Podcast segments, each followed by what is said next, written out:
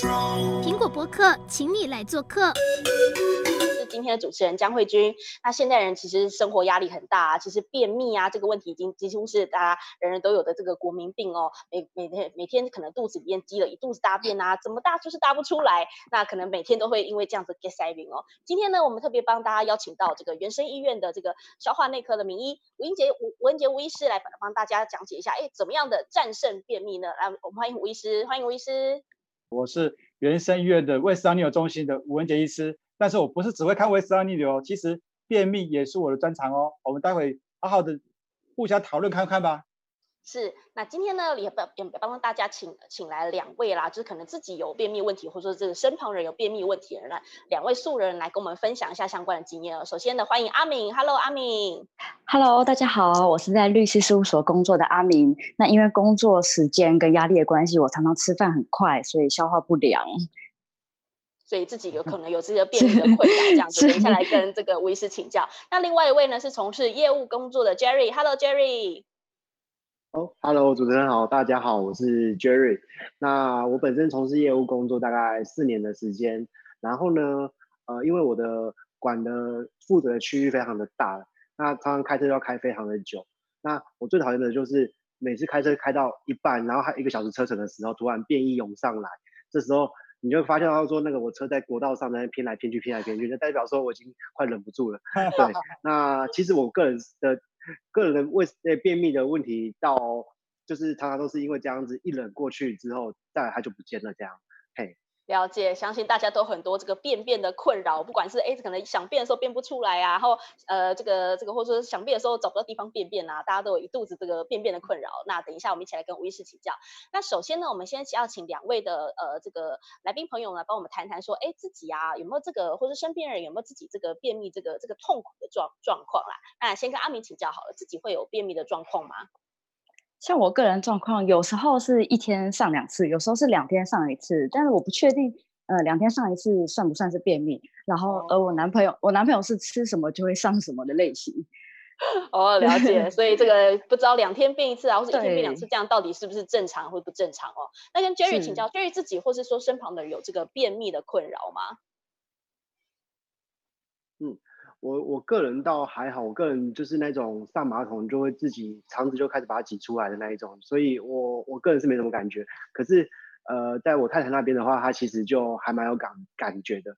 她曾经有一次出国痛到去挂急诊，然后然后结果被医生一照 X 光就说，呃，你这圈黑黑的都是大便，然后吃个吃个泻药肚子痛就好了。哇，这个还蛮糗的耶。所以我我主要是。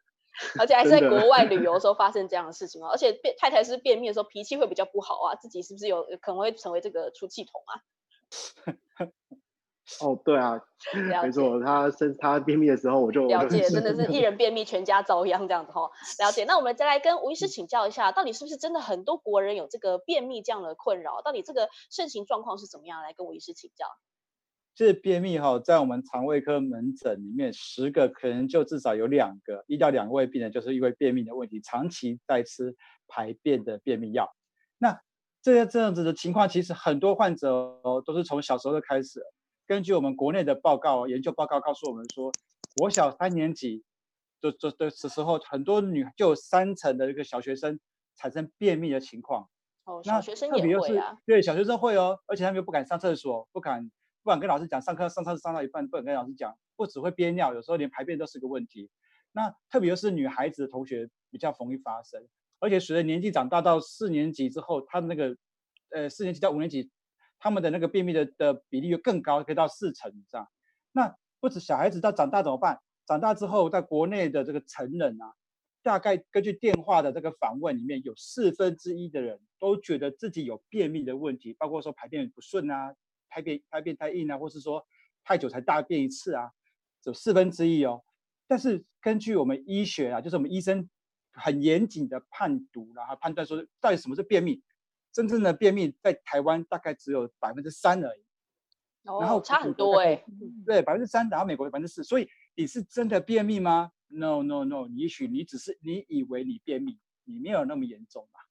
哦，了解。所以那我们怎么样？我们刚刚讲说医学上的便秘其实蛮严格，其实百分之三跟我们刚刚讲这个四分之一啊，四成其实差蛮多的。那到底怎么样我们才算是便秘？需要可能需要比较积极的治疗呢？跟我一起请教。还便秘哈，它好其实是又算是慢性病，就像糖尿病、心脏病、高血压是慢性病，所以它的时间一定要够久。你的症状如果已经维持了大概三个月，都有一些便秘的症状，然后甚至说半年以上都有这个不舒服的情况。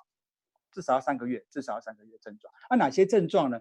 呃，呃，第一个事情是你要排，比如说你的大便会不会很难解，常常上厕所就很难解，解很久，大概马桶上蹲很久，这是第一种症状。如果你有的话，你可以可以算是哦。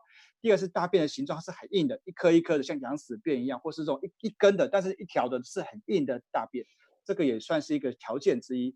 第三个就是说你常常排便的时候会觉得，哎，奇怪，明明就上完厕所怎么？肛门口好像还有东西在塞在那边排不干净的感觉，这个也是。在第四个就是说，你可能在排便的时候，你需要用手指或是说外物去把它挖出来才排得干净，哎，这就比较辛苦一点。第五个就是说，你的呃一个礼拜的排便次数，一个礼拜要少少于三次，这种三次的这种少于三次的话，也有可能是便秘。当我们刚刚在这这前面这五个的时候，如果有任何一个，你有维持，你有任何两个有两两个症状的话，其实你就可能是便秘的患者。然后，但是要够久嘛，要三个月嘛，而且怎么样？而且你还有第二个或第三个。第二个是说，你吃你不吃泻药的话，你是没有办法排出软便，都是硬便的。哦，就你一定要像这样子的患者。而且最后一个最重要就是说，你一般来讲便秘的患者不会肚子痛。所以很多病人告诉我说，他便秘，那他肚子常常会痛，然后痛起来就很不舒服。这个不是便秘哦，这个可能是肠燥症。哦，了解。对，所以一般长期便秘病人，他其实是不太会痛的，也没有感觉的。所以当你有这个慢性的问题，然后有这几个症状，然后又不太会痛，甚至说很少有稀软便的话，基本上你就应该符合便秘的标准。了解，所以便秘不只是这个拉不出来哦，包含这个便便的形状有太小啊、太硬啊，或者说这些，哎，这个呃没有吃药就排不出来啊，对，其实这些都是符合这个这些才才算是便秘这样子哦。对。那接下来跟吴医师请教说，那有没有哪些人是特别容易便秘的啊？哦，我刚刚说啊，其实从如果你年轻的人哈，就是小学生就开始，大部分都是女生，所以我们的患者便秘的很多年轻女性，她从国小、高中就开始都是要吃那个泻药，他才有办法排便。女性，尤其是年轻女性，非常常见。第二个患者就是年纪比较大的，连六十几岁的老人家。哦，所以主要是这两个族群为主。了解。就是、然后男生像 Jerry，Jerry 你看 Jerry 他有运动，他穿那个运动服啊，运动的人比较不会便秘。哦，嗯、所以但是如果你是一个男性，那你长期都没在运动的，又不喜欢吃蔬菜水果的。这样子的患者其实也会容易，也有可能这样子哦、嗯，了解。所以可能女性啊，或是不爱吃蔬菜、不爱运动啊，或者说年纪比较长的老人家，其实都是这个便秘比较好发的族群哦。那除了饮食之外啊，是不是还有可能有一些情况情况会导致便秘啊？对，其实我们的患者哈，常常便秘来找我，我们帮他检查药物，因为很多人会忽略他的药物。其实你知道吗？很多药物有副作用啊。他可能治疗了一个糖尿病，假设他治疗了糖尿病，但是他的药物引起了便秘，他就会来看肠胃科。肠胃科开了个药，又病又引起另外一个症状，又去看心脏科。这些病人都是会绕来绕去。其实这是错的啦。哦，我当你真的产生突然产生便秘的时候，尤其又在吃一些不慢性病的药，你要特别小心。譬如说，我们肠胃科的胃食道逆流的患者，他在吃所谓的氢离子泵阻断剂，或者含铝、含镁的这种综合胃酸的药物的时候。它就容易发生便秘的问题，所以当你有这样的情况下，诶，你去把药停掉之后，你的便秘就不愈，就自然就好了。那有些患者是肾脏科的患者，他就是吃了利尿剂，利尿剂本身也会造成便秘哦。那你说心脏科的患者，心脏科的医师他开了什么药？血压药，比如说那个钙离子的泵浦阻断剂，那个让平滑肌放松的药，你可以让你的平滑肌放松，但是肠子就变得无力啦，啊，变得无力也会容易便秘。所以心脏科如果学血压药啊、心律不整的药，有可能会便秘。那神经内科就就没事了吗？就是如果有些神经神经内科的病人过来看我的话，我就会检查他有没有那些抗癫痫的药物、抗帕金森氏症的药物，这些药物也有可能造成便秘。最后最后就是身心科的患者，因为我们知道身心科患者他是慢性病，他长期需要吃一点那个抗忧郁剂啊，哦，这些忧郁剂的患者的药物很多的药物是会引起便秘的，所以当你有呃饮食也都做了改变啊，生活都做得好，都好好的改变了之后，哎，奇怪，怎么这个便秘不会好？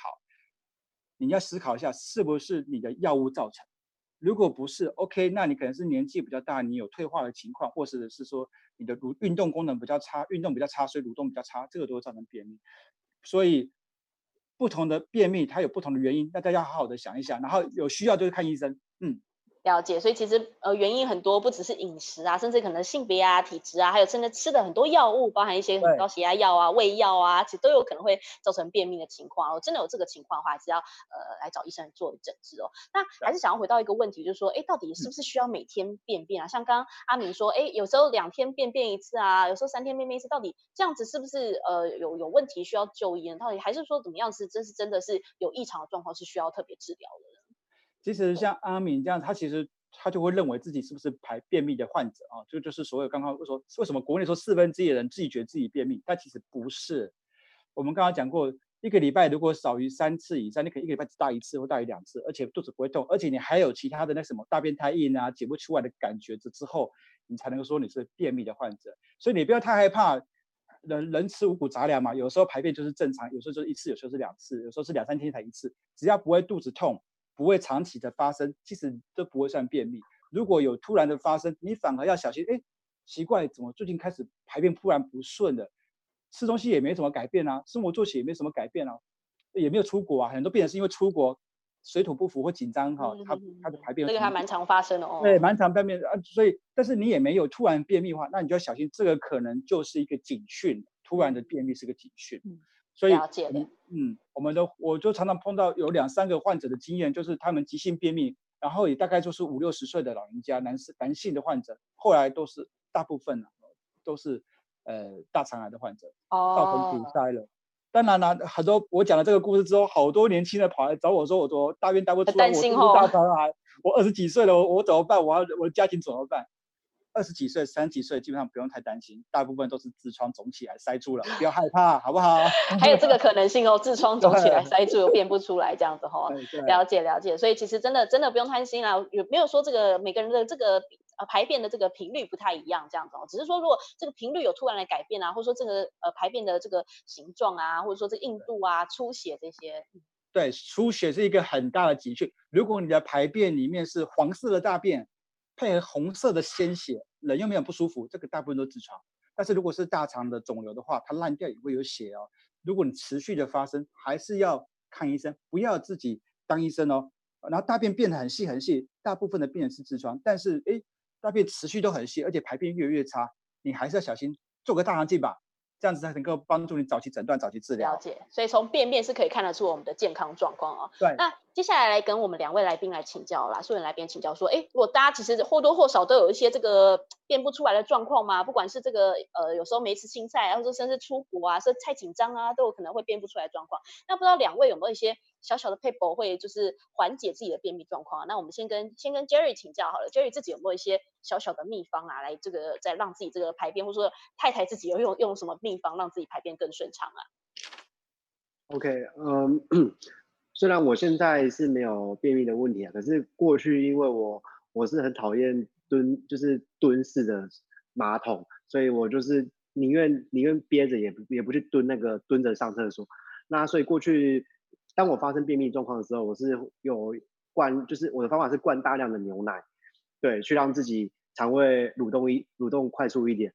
对，那可是。嗯，后来我就想想说，这是肠道那个乳糖不耐症所引起的，这个可能可能等下再跟吴医师请教一下。哦、那另外一个，嗯，对，那那我们还我这边还有另外一个做法是，啊，这是我妹教我的，就是把小腿沾湿，然后吹电风扇，然后你小腿就凉凉的，然后就你就会嘎铃顺，然后就就很容易就就就会出来了。哎，这这这没有效果，是啊，好几次 哦。真的真的，我自己试了几次，我妹教我的就，哦天啊，这个 这个这这个真的要跟吴医师请 教一下，这个小小腿沾湿，对，就有一种咖喱，小腿沾湿吹电扇这样是不是？这个太有趣了。那阿明呢？阿明有没有什么一些妙招啊？我自己个人是有两种状况，是马上就会有便意产生。第一种就是不知道为什么进到冷气房，马上就会想上厕所。然后另外刚刚那个小腿有一，我不知道是不是有异曲同工之妙。对，然后一种是喝咖啡之后也是马上就会想上厕所。哦。那我朋友之前也有教过一个方法，就是膝盖躺着，膝盖碰到胸口，这样也会有促进想上厕所的方法。那我觉得长期来讲，如果最有效的方式的话，应该还是每天喝固定的水量。哦，对，多喝水这样子哦。嗯了解了解，哇，刚刚听了听了蛮多的，千奇百怪，喝牛奶啊，喝水啊，还有这个把这个躺着的时候膝盖碰胸口啊，还有这个最离奇的这个这个最最 最猎奇的这个是小腿沾湿吹电扇，或者阿米说进入这个冷气房啊，到底这些是不是真的可以促进变异啊？来跟吴医师请教。对，其实刚刚讲的，除了那个小腿沾湿吹冷气让我觉得有点诡异之外，其他其实都都蛮是不错的方法啦。其实我们如果患者来找我们的话，他其实。便秘是长期的病，所以他其实尝试过各种方法了，包括喝牛奶，他平平常喝牛奶或喝优酪乳，他们会拉肚子的病人，他就故意就是在一个礼拜喝一次，让他泄光、泄光清干净这样子。那其实如何让我们的健康人，或是让我们一般的人避免便秘，或者是让便秘的人不要恶化的话，第一个还是有有有五个这个重要的事情要注意啦。那第一个事情是从饮食上，饮食上的话，你要多吃一点那种纤维质的东西，好，比如说五谷杂粮的话，就算是这个这个吃个糙米饭啊。或者是说蔬菜类啊，这些都是地瓜叶啊，这些都是可以帮助你的排便。那水果蛮特别的，其实水果呃有奇异果，我我这个我个人是非常非常喜欢奇异果，还有小孩子非常喜欢奇异果。奇异果的话，它其实排便的效果非常好。然后再来还有木瓜、香蕉，还有甚至奇异呃对不起，还有那火龙果，火龙果非常好。我刚对不起，我 sorry，我刚刚讲的是不是不是奇异果，我吃的是火龙果，火龙果非常好。那、oh. 那火龙果你只要吃了半颗到一颗之后，健康人大部分都会。排便次数就会增加了。那如果是便秘的病人，你可能吃到一到两颗之后，也会有改善的效果，因为它有那个那个纤维会让那个水的那个大便会比较软、比较趴、比较好解。那第二个是饮食上，是我打个岔，刚刚我们讲火龙果是特别推荐的。那火龙果大家知道有有颜色，有白色、有红色啊，这两个有有没有什么差别？有时候吃那个红色火龙果会炸出蛮鲜红色的便便。对啊，这都超有趣的。我女儿就是吃红色鲜红果，我女儿就是吃火红色的火龙果之后在厕所。大号，然后上出红色的鲜血便，然后告诉我，然后马上叫我说：“爸，你赶快过来看，我怎么大便有血？”所以红色的火龙果上厕所出来会有血尿，会有红色的尿液，会有红色的便便。那这个它其实富含铁质啊，所以你不用太害怕。其实女孩子或是有贫血的病人，其实蛮适合吃红色火龙果的，这也可以帮助我们的抗氧化啊。所以火龙火龙果是我们蛮推荐的食物。嗯，那再来的话，除食物之外，我们的水分也是要特别的注意哦。所以水分一个人大概一天都要喝到两千 CC 的水，尽量的都是以水为主啦，不要以饮料为主。好，那我饮料跟糖分的话，基本上还是对身体不太好，以水分为主，两千到两千五。如果你有运动量比较大，或是你的耗水量那个那个运这个排汗量比较高的话，你可能需要更多这样子哈。对，更高的水。第三个就是我们医生常跟病人讲，善用你的这个反射的，什么叫反射？反射的这个明神经，因为好。我们当我们吃，很多患者告诉我说，为什么我刚吃完饭之后，那个食物哈就咕噜咕噜咕噜咕噜，马上就到大肠去，然后马上就想把这个食物排出来。我说怎么可能？吃完饭之后怎么马上这个饭就直接到大肠去？不可能哦。所以一定是你吃完饭之后，这个胃的反射，它胃只要一撑起来之后，它会回馈到大脑说，哎，胃有食物了，它就会脑大脑就会给大肠那个肛门口一个讯息说，哎，可以把一些大肠那个直肠那边的便便把它排一点，排一点再排掉哦，所以。你有进才会有出嘛，那这样子就是所谓的这个反射哈，胃吃到胃里面让大肠大便的反射。一般来讲，早上最明显，所以很多很多老一辈的医生都建议我们说哈，其实早上起床建议就是喝一杯温开水，然后刺激一下胃的蠕动之后去上个厕所，固定时间蹲个厕所，把该该该解的便排一排，再善用一小时。当你吃完饭之后的一小时内，其实那个时候时候是便意最强的时候。这个时候是建议你去善用它，然后去让增加排便，而且要规律。如如果你定期在，譬如说早上在七点多上厕所，你就以后上厕所时间就很顺，在七点多你就会想上厕所，也减少你在外面找不到厕所的的的窘境。第四个就是说，刚刚我们阿敏讲的，当你的膝盖往肚子里面压的时候，它会让腹部的这个肌肉会放松，然后它会在压的当中，它会让你的那个它挤压从外部腹部挤压肚子，让那个大肠产生一个压力。帮助这个便便从从那个肠子里面直接排出来，增加负压。所以肌肉虽然腹部的肌肉是放松，但是负压是因为你去挤压它，让它增加的。哦，所以这个也是一个蛮不错的方法。最后最后就是排便的姿势啊，这个我自己也用过，虽然我没有什么便秘的问题，但是我觉得就算是健康人，你用这样子的解的排便方式才是最符合生理的。那怎么样排便呢？就是说你可以在你的蹲式马桶上面，呃，坐的对，坐式马桶上面的前面摆一个小凳子。然后你就让你的脚跪在这个凳子上，那膝盖大概位置在你的肚脐以上，大概五到十公分，啊，一个弯曲的角度，啊，那这个膝盖只要高过你肚脐以上，啊，像弯曲蹲的这种角度的话，它会让你的那个括约肌啊，哈，那有一个有一个韧带，有个括约肌啊，它会放松，放松之后，原本哈。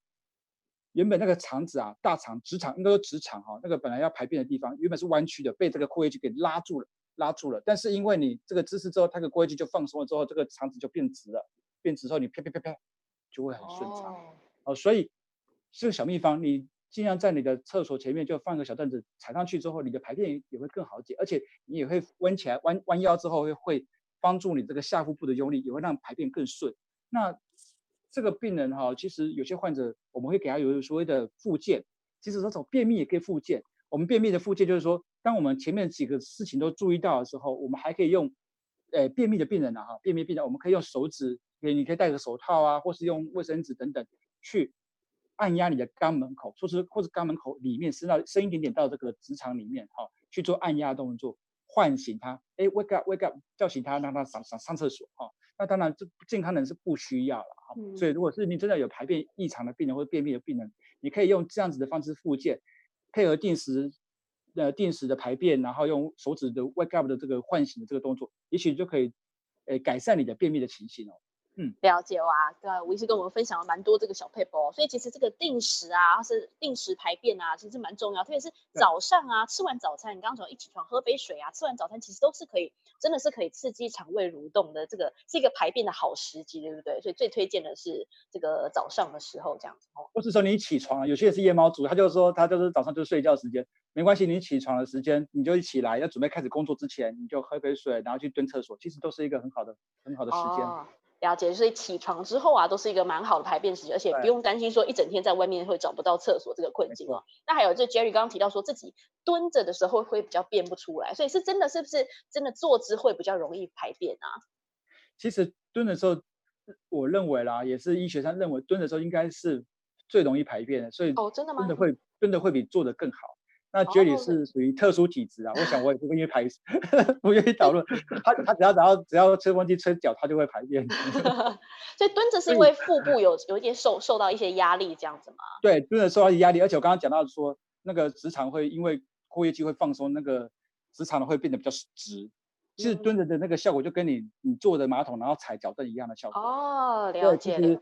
蹲着蹲着其实是最符合人体工学的。嗯，了解。所以有时候可能便不出来的话，可能不妨这个可能转换一下姿势啊。呃，坐着便不出来的话，我们可能把脚垫高啊，或者说甚至踩踩一个蹲姿的这个便便啊，说不定可以让自己更更加的这个顺畅这样子哦。最重要的还有再提醒大家说，一定要放松心情，不要在很繁忙的时候去排便，那越紧张越排不出来。